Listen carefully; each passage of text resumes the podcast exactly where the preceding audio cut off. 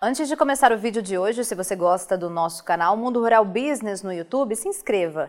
Ou então faça a assinatura de um dos nossos pacotes de informação diária para os mercados de grãos e pecuária, pois esta é a única forma de manter os nossos serviços ativos. Você que de maneira direta ou indireta opera com gado gordo, proteína animal e grãos, seja muito bem-vindo ao Rural Business, única agência independente provedora de informações estratégicas para o agronegócio do mundo. Aqui não existe interferência de compradores ou vendedores em nosso conteúdo. E lembre que somente a sua assinatura garante a exibição diária dos nossos conteúdos. Então conheça e assine. Para a Conab, que é a Companhia Nacional de Abastecimento, a produção e a importação de carne bovina do Brasil devem aumentar em 2023.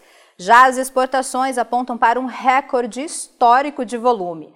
As novas projeções, investigadas pela equipe de pecuária de corte da Rural Business, que opera como uma agência provedora de informações estratégicas para o agronegócio e investidores de commodities agrícolas, revelam que a produção de carne bovina brasileira deve aumentar em apenas 3% neste ano, com 8 milhões e 750 mil toneladas em equivalente carcaça.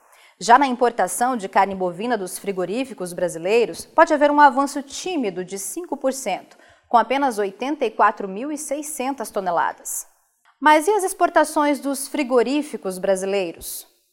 Para a Conab, existe a possibilidade das exportações atingirem 3 milhões e 140 mil toneladas até o final de 2023, ou seja, 4% a mais frente a 2022 Volume que, caso seja mesmo confirmado, será o maior resultado da história.